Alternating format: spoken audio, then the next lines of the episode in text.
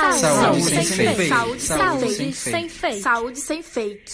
Olá, bom dia, boa tarde ou boa noite, dependendo da hora que você esteja ouvindo este áudio. Eu me chamo Raíssa. Eu me chamo Johanna E eu me chamo Carlos. e hoje nosso podcast será sobre um assunto bastante atual que está circulando diariamente por todos os telejornais e revistas do mundo, que é sobre o coronavírus. No dia 11 de março, uma quarta-feira, no ano de 2020, a Organização Mundial da Saúde, OMS, declarou o coronavírus como uma pandemia. Esta não é somente uma crise de saúde pública, mas uma crise que vai afetar todos os setores e todos eles precisam estar envolvidos na luta contra o vírus, afirmou a organização em uma série de publicações nas redes sociais, também salientando a importância das pessoas não entrarem em pânico apesar dessa nova definição. Diante disso, dada a importância desse assunto, realizamos pesquisas científicas e encontramos um artigo muito interessante sobre esse assunto e iremos resumir as principais informações do mesmo para vocês. O artigo, que está escrito em inglês, tem como título em tradução livre Persistência de coronavírus em superfícies inanimadas e sua inativação com agentes biocidas. Foi publicado no Journal of Hospital Infection em 2020 e tem como autores Kempf, Todd, Finder e Stemen. Como todos sabem, um novo coronavírus, SARS-CoV-2, emergiu recentemente na China e atualmente já circula em vários países, inclusive aqui no Brasil. E a transmissão de pessoa para pessoa tem sido descrita tanto em ambientes hospitalares quanto familiares. Portanto, é de extrema importância evitar que mais pessoas se contaminem. Hoje, então, traremos como foco a transmissão de coronavírus em diferentes tipos de superfícies inanimadas e a eficácia de agentes biocidas comumente usados em desinfetantes de superfície contra o vírus. Mas o que são superfícies inanimadas? Traduzindo, são cadeiras, mesas e poltronas. E eles podem ficar cheios de vírus? Sim, podem sim. E eu posso usar qualquer coisa para limpar que o vírus vai morrer? Não, não é bem assim. O artigo testou as seguintes substâncias na tentativa de inativar o vírus: etanol, de 78 a 95%, 2-propanol, de 70 a 100%, a combinação de 45% de 2-propanol com 30% de 1-propanol, glutaraldeído, 0,5 a 2,5%, formaldeído, 0,7 a 1%, e povidona de iodo, 0,23 a 7,5%. O artigo trouxe também o hipoclorito de sódio a 0,21%, o peróxido de hidrogênio a 0,5%, o cloreto de bezoncônio. Por fim, nos trouxe o dicloconato de clorexidina a 0,02%.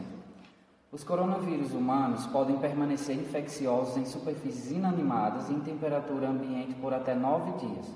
A uma temperatura de 30 graus ou mais, a duração da persistência é mais curta. Então, a contaminação de superfícies de toque frequentes é, portanto, uma fonte potencial de transmissão viral. Mas o que é superfície de toques frequentes? Coisas que passam por muitas mãos, como por exemplo dinheiro, moedas, corrimão de escadas, botões de elevadores, maçanetas de portas e puxadores de transporte público. Mas também temos vários outros. Já apresentamos as substâncias utilizadas no artigo.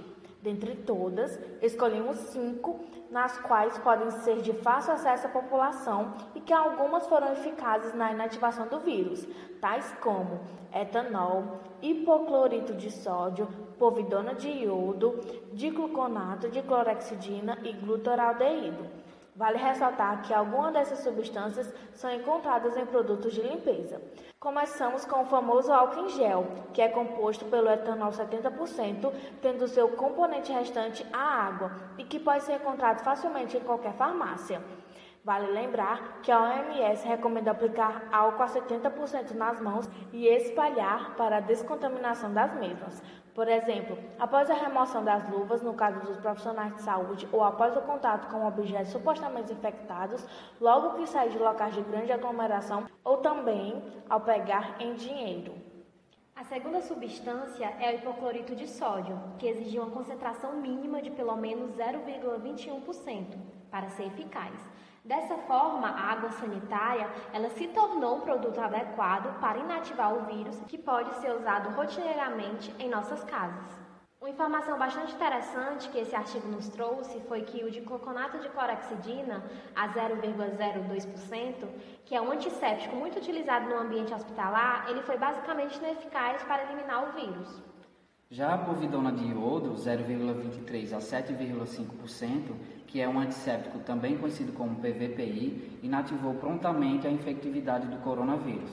E por fim, trazemos o glutaraldeído, que é um agente desinfetante bactericida e que apresenta rápida e efetiva ação contra bactérias, fungos e alguns vírus. Alertamos que a população tenha cuidado ao escolher os produtos de limpeza, pois aqueles que não possuem procedência podem ter pouca quantidade daquilo que mata o vírus. A OMS recomenda garantir que os procedimentos de limpeza e desinfecção ambiental sejam seguidos de maneira consistente e correta. Limpar cuidadosamente as superfícies ambientais com água e detergente e aplicar desinfetantes comuns usados em nível hospitalar são procedimentos eficazes e suficientes. Diante disso, conclui-se que a transmissão dos ambientes pode ser evitada com sucesso quando medidas apropriadas são realizadas de forma consistente e que os cuidados individuais são também de extrema importância para prevenir novas contaminações. E esse foi o nosso podcast de saúde. Espero que vocês tenham gostado. Fiquem atentos para mais informações. É só clicar e nos acompanhar.